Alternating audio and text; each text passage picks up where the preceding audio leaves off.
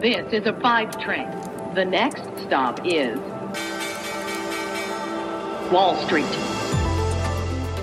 Guten Morgen und hallo zu euch nach Deutschland. Herzlich willkommen zu Wall Street Daily, dem unabhängigen Podcast für Investoren. Ich bin Sophie Schimanski. Schauen wir zunächst mal auf die Ausgangslage für heute und diese Woche natürlich auch an der Wall Street.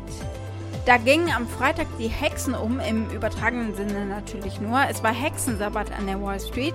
Der letzte Handelstag aller vier Derivatetypen, also von Optionen und Terminkontrakten auf Indizes und Aktien. Und an diesem sogenannten Hexensabbat schwanken die Kurse in der Regel stärker als gewohnt, weil Investoren natürlich vor Auslaufen dieser Kontrakte die Preise derjenigen Wertpapiere, auf die sie die Derivate halten, natürlich entsprechend fallen oder steigen sehen wollen, je nachdem, welche Terminkontrakte sie halten.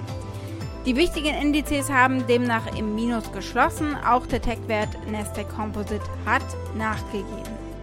Bei euch in Deutschland ist die Stimmung gedrückt. Der DAX hat zum Wochenausklang deutliche Verluste hinnehmen müssen.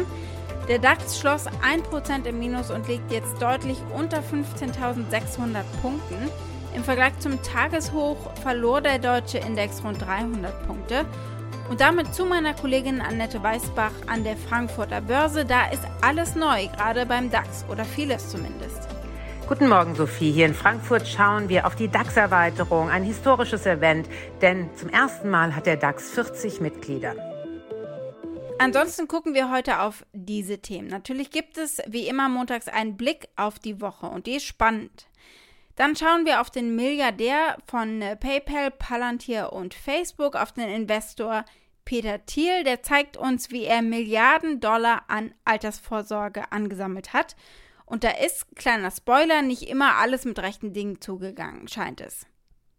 Wir schauen auf die Star-Investorin Kathy Wood und fragen, hat sie ihren Glauben an Tesla verloren oder warum verkauft sie so viele Aktien des Elektroautoherstellers? Die Aktie des Tages ist die von Amazon, weil die einen wichtigen Umsatzbereich ausbauen und damit in Zukunft noch mehr Werbeeinnahmen generieren dürften. Soweit die wichtigsten Themen der heutigen Ausgabe. Als Pioneer hört ihr die kompletten Folgen in unserer App oder auf unserer Website thepioneer.de. Wenn ihr noch kein Pioneer seid, könnt ihr euch da direkt anmelden.